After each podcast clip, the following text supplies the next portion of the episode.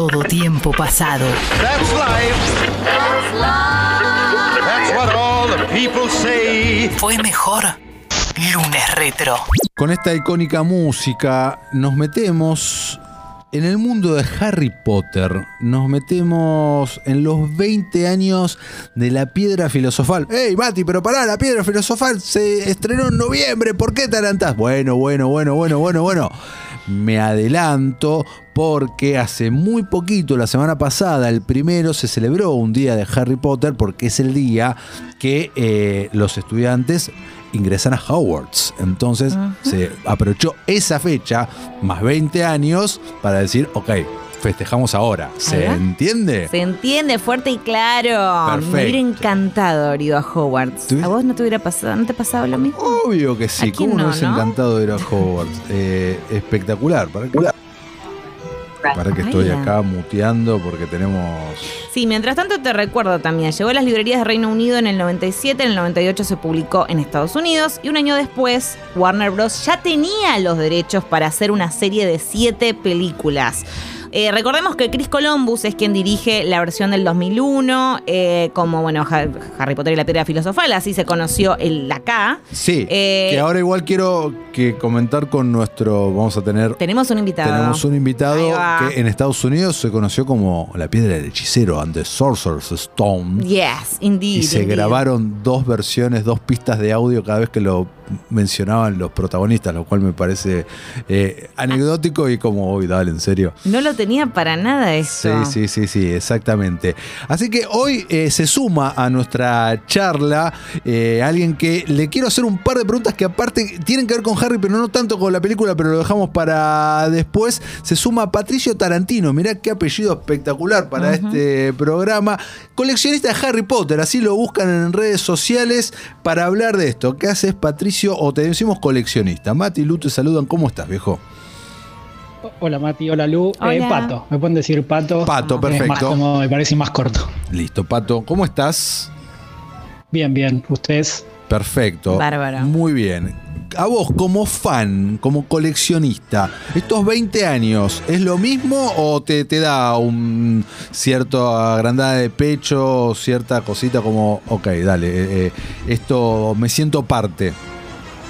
Eh, Me da más que nada nostalgia y me siento un poco viejo. Ah, Eh, porque, pero en el sentido de que me acuerdo de, de- de ir al cine con mi mamá cuando se vio la primera película y digo, wow, pasaron 20 años de eso. Internamente, capaz, una ¿Cuántos, parte de años mí te- todavía se siente. ¿Cuántos años tenés, Pato? 30. 30. 30. 30, perfecto. Entonces, una parte de mí creo que todos todavía nos sentimos un poco chicos en cierto sentido o adolescentes y a la vez digo, wow, pasaron más de la mitad de mi vida la pasé con Harry, entonces eh, es como un poco que te das ese golpe cuando se cumplen estos aniversarios. Me encanta. Quiero recordar rápidamente para los que se van sumando que Patricio es coleccionista de Harry Potter, de J.K. Rowling, autor de Historia Secreta del Mundo Mágico, Los Archivos de Harry Potter y director de The Rowling Library.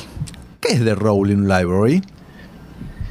Eh, es una revista mensual, entre otras cosas, es una especie de proyecto fan y, ah, y hace seis años que publicamos una revista todos los meses con artículos, noticias, entrevistas y es como el núcleo, como una especie de medio fan sobre todos los trabajos de, de la autora.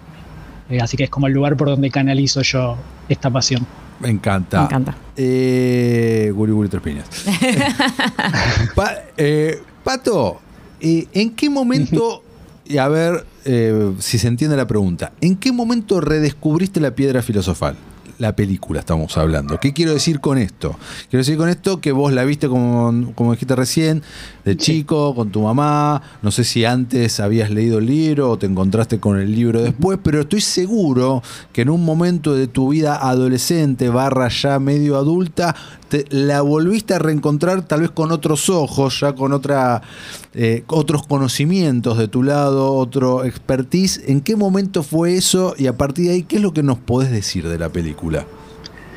Eh, la, la volví a ver, o como decís vos, a apreciar distinto después de ver las 7 de Harry, ¿no? Eh, como que se termina ese proceso o ese ciclo y a partir de ahí uno las ve de otra manera, las ve como analizando ya parte de, de una serie entera y a mí me, me- al día de hoy me parece la mejor de todas, de las 8 en realidad, no las 7, Ah, son 7 libros pero 8 películas, me parece la mejor por más de- también por lo que representa, pero por cómo está hecha, creo que es la mejor adaptada. Eh, obviamente comparada con los otros que tienen que adaptar libros mucho más largos, es una labor más fácil, pero me parece la mejor adaptada, la que introduce muy bien los personajes, los escenarios. Eh, tiene ciertas ventajas hacer la primera, está bien, es la banda sonora, uno la asocia a esa porque es la primera vez que se escuchó, pero bueno, creo que el equipo técnico de, esa película es el que mejor supo plasmar la idea de Harry Potter. Que, hay algo que, se dice mucho y es que los libros de Harry se vuelven muy oscuros y con eso las películas y todo eso pero yo creo que también es una especie de excusa de, nosotros, de los que crecimos con Harry Potter, para seguir, con, seguir jodiendo con Harry y, no sentirnos infantiles. Pero el primer libro es 100% infantil, ¿no? Y, el segundo también, y el tercero va cambiando. Entonces, a mí me, gusta eso de que, bueno, la primera película es, es, hecha para chicos. Tiene efectos especiales, tiene un final ahí que quizás alguno, algún nene se asuste, pero es la que mantiene ese espíritu de es una saga literaria para chicos. No, es El Señor de los Anillos, no es Harry Potter. Entonces la primera película me parece que mantiene ese espíritu y es la que mejor representa la idea. Sí, yo coincido plenamente con vos, porque aparte eh, era un desafío porque es la que marca el tono, ¿no? La que tiene que marcar un poco cómo se va a plantear la estética de la película de ahí en adelante. Entonces me parece que está muy bien logrado desde, esta cosa del mundo mágico y de sentir que realmente te estás transportando ahí, ¿no? No, obvio. Y aparte con el diario del lunes, ¿no? Con después todo el resto de las películas y hoy el imperio en el cual se ha convertido Harry, antes que nada esto fue una idea, fue una idea de un productor de comprar los derechos, de desarrollar. Estuvo Spielberg eh, laburando meses en, la película hasta que se bajó de, del proyecto que no sabían bien qué onda y bueno, y el resultado es el que, decía recién Pato. Eh, yo no coincido, no es mi película favorita ni a ganchos. El prisionero de Azkaban. El prisionero de Azkaban es mi te, te vi cara del prisionero de Azkaban. que, para mí es la, otra, es el otro extremo, ¿no? O sea, a Cuarón lo banco, pero para mí con Harry agarró algo y no sé. Como, como para vos la Liga de la Justicia, la que no es de Snyder, ¿no? Como que, para mí es algo así, ¿no? Como que te pone a Harry de Jean en Hogwarts y no. Claro. va para ese lado, ¿no? Cuarón. O sea, como película es quizás genial, como adaptación para mí siento que me, que me lo cambió, como que reescribió lo que él tenía ganas de filmar. Eh, algo que, que, bueno, que estuve chusmeando, viste, la típica que datos curiosos de Harry tenés, pero para tirar al techo y para tirar manteca por todos lados. Eh, ¿Hubo algo mientras, porque yo estaba chusmeando, no sé, ponele, desde que las lechuzas, las palomas, las lechuzas en realidad, mensajeras eran reales, eh, de Hedwig en adelante, Sarasa, quienes habían sido, formado parte de, las audiciones para ser Harry, entre los cuales estaban Haley Joe Osment, pero querían mantener el cast dentro del elenco británico y demás. Eh, bueno, un montón de lo de los dementores que refleja la depresión de, bueno, de ella, de la autora. ¿Hubo algún dato curioso o algo investigando a lo largo de todos tus años como Potterhead y fan eh, y coleccionista eh, que, que, te haya llamado la atención particularmente cuando lo viste que dijiste, wow, no puedo creer que esto de verdad haya pasado de esta manera? Eh, hay un montón. Así de la 1, que es la que cumple 20 años, eh, por ejemplo, filmaron el gran salón que tiene las velas flotantes. Eh, las hicieron de verdad colgadas de hilos, digamos, oh, y los hilos derretían, las velas derretían los hilos y se cayeron uh. y no hubo un accidente en el gran salón de casualidad. Así que después de dos o tres escenas así tuvieron que decir, bueno, eh, hagamos, hagámoslo digital porque esto va a terminar mal y encima hay, hay nenes, entonces como que era todo doblemente peligroso. Eh, después la primera escena que ellos filman es la mm. escena de, de donde termina la película en el tren que se despiden eh, esa escena tiene, por ejemplo, Emma Watson usa eh, dientes eh, ficticios, digamos, una dentadura, porque el personaje Hermione en realidad tiene los dientes como muy grandes y le cuesta hablar. Entonces, si uno ve la película, se da cuenta que esa escena Hermione o Emma Watson está hablando medio raro y a partir de ahí dijeron, no, esto es como muy complicado y se lo sacan. Entonces, esa es la Claro, porque es la, última escena, pero que es la, primera que filmaron. Es la primera que filmaron, exactamente. Qué loco, nunca con Daniel Radcliffe Pasó algo parecido con los lentes de contacto porque Harry tiene que tener ojos verdes y tiene ojos azules en todas las películas porque le daban mucha alergia eh, los lentes de contacto y los anteojos también le generó un sarpullido. Todo alrededor de los anteojos tuvieron que hablar con el equipo de props de que le creen anteojos de otro material. Ah, mira. Eh, al ser nenes como que tuvieron un par de ahí de, temitas que tuvieron que tener mucho cuidado. Capaz un actor grande como que decían bueno que se la banque que tiene que usar los lentes de contacto igual pero al ser nenes era como todo, bueno, eh, doblemente cuidadoso. Obvio. ¿Tenés idea si es verdad que Richard Harris rechazó no una, sino dos, tres veces el rol de Dumbledore y lo terminó haciendo porque su nieta lo amenazó? Sí, es lo que dijo él en una entrevista. Eh, hay varios de esos actores, ¿no? Como que los actores grandes quizás no querían embarcarse en esto, que, que, para darle contexto era una película hollywoodense, pero a la vez inglesa, ¿no? Como que no se estaba acostumbrado a eso todavía, con una producción totalmente inglesa, con actores todos ingleses, entonces era medio una apuesta, y muchos actores ingleses no querían sumarse a esto y quedar también eh, marcados porque era una saga larga de muchos años. Eh, Mae Smith, por ejemplo, que hace McGonagall, es una actriz súper reconocida, uh -huh. las nuevas generaciones la, la, la a McGonagall, ¿no? Entonces todavía les daba miedo eso a los actores, no sabían cómo iba a surgir y a muchos los convencieron o los nietos o los hijos, con Alan Rickman pasó algo parecido también, entonces hay muchas de esas historias, sí. Qué loco. Me quería meter ahora eh, con, bueno, más, más, con la pasión por esta primera película, que además es tu favorita. Uh -huh. eh, objetos mágicos. ¿Cuál vos dirías, che, tal, eh, me parece súper útil el universo de Hogwarts, me encanta por tal o tal motivo? Eh, obviamente, en, bueno. ¿Le estás preguntando en esta película o en general? No, nah, pasa que en esta película se presentan muchísimos, muchísimo, por eso claro. por eso me parece que está bueno sí. rescatarlos de esta película. Pero bueno, si se te ocurre alguno de fuera de la, de la primera y que podemos meternos en la segunda, tercera y demás, sí. también vale. ¿Qué? Creo que en la saga original es uno del sexto libro, sexta película, que es el Félix Felicis, que es esa poción que les da buena suerte, mm. que de hecho está prohibida, no es ilegal en el mundo mágico, porque es como, bueno, si te tomas eso, no hay libros en realidad, ¿no? Como que es muy fácil. Pero de la primera película y lo que a mí me gustaba de chico era la escoba, ¿no? La Nimbus. Mm. Es como que digo, bueno, si yo tuviese algo, elegiría eso, saldría, no sé, a jugar al Quidditch o, o lo usaría para mí. Creo que ese es el ítem que cuando sos chico te, te gustaría tener, más allá de la varita y todo lo Sí, obvio, la varita la, la tal cual. Eh, la tomamos aparte, sí creo que la Nimbus es, es, el objeto que te permite, el, no sé, dentro de. que se puede usar hasta en nuestro mundo, ¿no? Sí. Salir volando, te, te ahorras tomar el subte, el bondi. Olvídate. y, y me, puedes sacar provecho. Me estaba acordando, bueno, eh, eh, tuve la posibilidad, no sé si eh, a vos, Mati, te pasó, o a vos también, Patricio, de ir al Universal, que en donde está recreado toda la, la, la, la, cuestión, que es maravilloso, la verdad, lo que hicieron. Y con la varita mágica, me acuerdo que los que la tenían, le, que la mayoría eran niñas, podían activar tipo la fuente, tenías como una. Y yo me acuerdo que en un momento sí. quería tomar agua de la fuente y le tuve que pedir a un niño que por favor me activara la fuente con la varita. Tenía que hacer como. Y dije, como, ay, no soy mágica, estoy, estoy re poco especial. Qué magel que soy. re magel. Este, por no invertir en la varita, horrible. Eh, pero bueno, sí, eh, me, me, impresiona cómo trascendió en ese sentido, digamos, del merchandising y, uh -huh. y bueno, de, llegando a tener su propio parque en Universal, ¿no? Sí, Sí, sí, eso, eso la verdad que fue algo del fenómeno que creo que nadie se esperaba y que, y que hace a Rowling millonaria, porque por ah. más que se vendieron uh -huh. millones de libros, lo que le hace millonaria de verdad son las películas, el parque y el merchandising. Totalmente. Eh, ¿Cómo ha envejecido la película para vos 20 años después? O sea, ¿qué pasa hoy con un niño o niña que la ve, un adulto? Para vos también. Yo creo, bueno, con adultos es complicado. Creo que a los chicos les gusta y se enganchan. Eh, hijos de amigos, así, nenes conocidos en general, que, que, me dicen, uh, ¿te gusta Harry Potter? Doy fe, ellos... mi sobrina, cinco años, fanática. Y acabas de hacer una fiesta, eh, acabas de ir en realidad a una fiesta temática Exacto, de tu sobrina. Sí. Eh, los niños se enganchan mucho. Yo creo que sí, tanto las películas como los libros creo que han, al menos dos décadas después, han trascendido el tiempo y siguen. Eh, creo que, que, en general se da esa sensación de que es un libro bastante atemporal, eh, porque está situado en este castillo donde nada, no se habla ni de internet ni de cosas así que los chicos de diferentes generaciones se identifiquen como algo viejo, nuevo. Entonces me parece que, que, que envejece bien la historia. Las películas, quizás el tema de los efectos especiales mm. eh, no, no, no hayan quedado tan actualizados, pero creo que dentro de todo son mirables, ¿no? Son tan, tan bien armadas y tampoco un nene presta tanta atención a eso.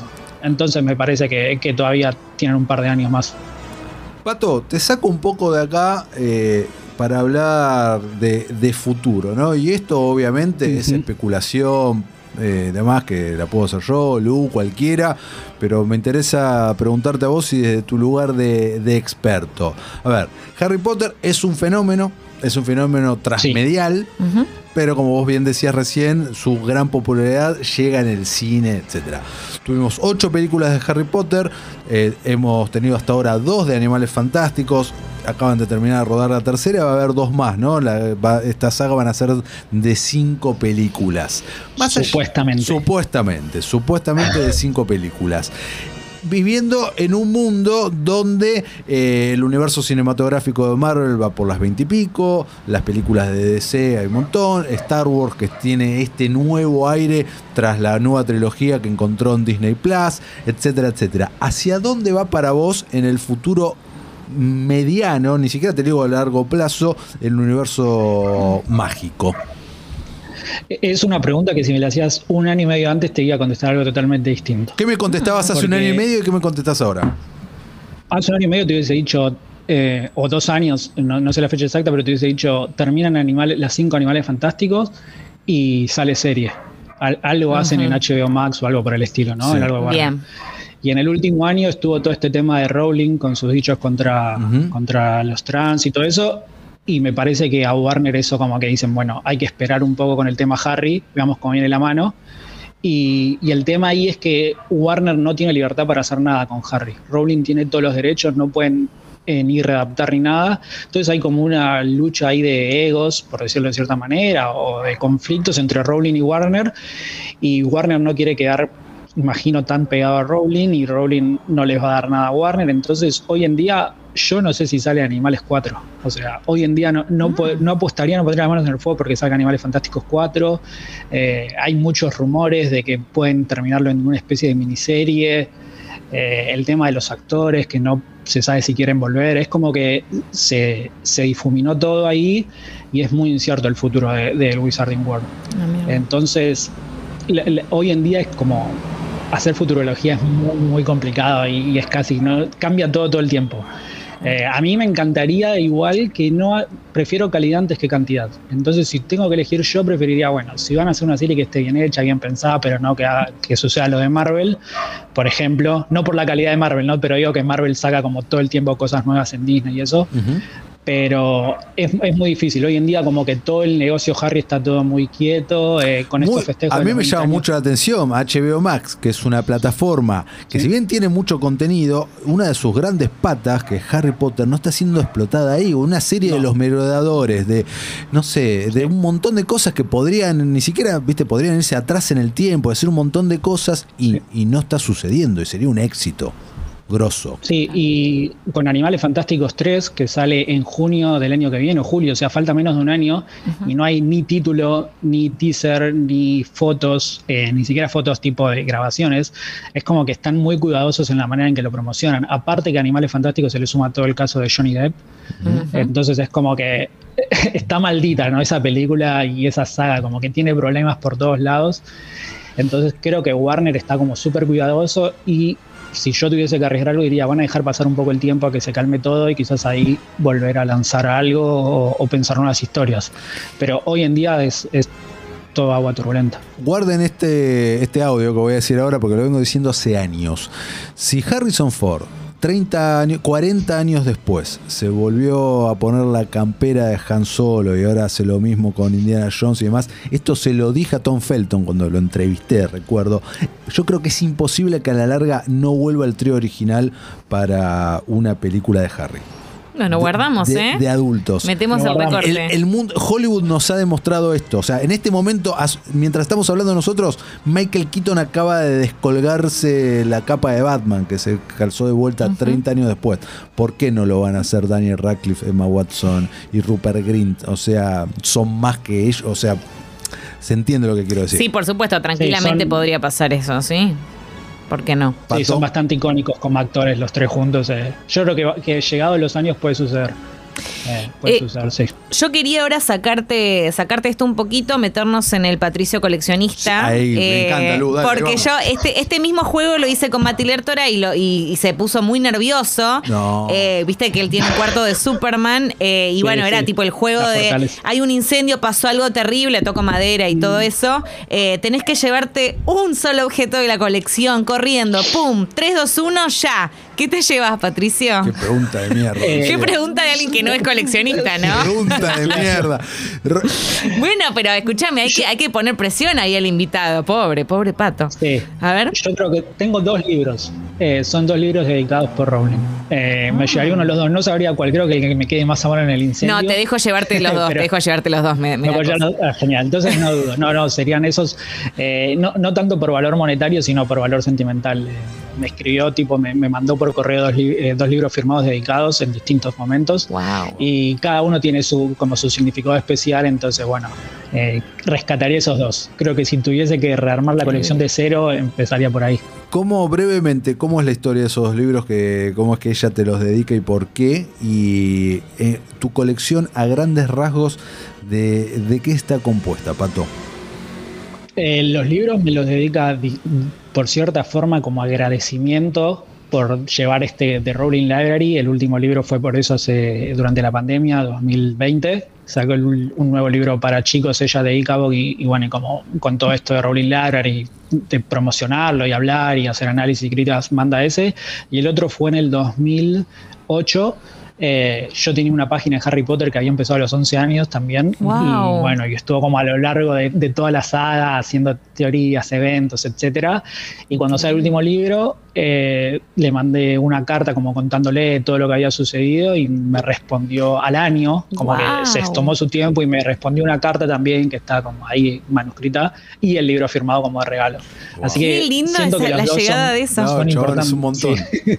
Es Eh, espectacular. Entonces, los dos como que tienen su, su nada, su, su sentimiento para mí, por eso no, no podría elegir. Creo que si tuviese que elegir, elegiría el de Harry firmado, el de hace varios años, pero lo- los dos para mí tienen un valor sentimental. Che, Pato, y sé, Y- que, sé que es re larga esta la respuesta a esta pregunta, pero teniendo en cuenta esta conexión eh, con la autora y demás, y en base a lo que vos decías recién, ¿no? De todos los entredichos y quilombo Mm. que hay, ¿cómo, ¿cómo te pega a Sí. vos esto? ¿Separás? ¿Estás a las puteadas? Está, ¿cómo, cómo, cómo, ¿Cómo estás con esto?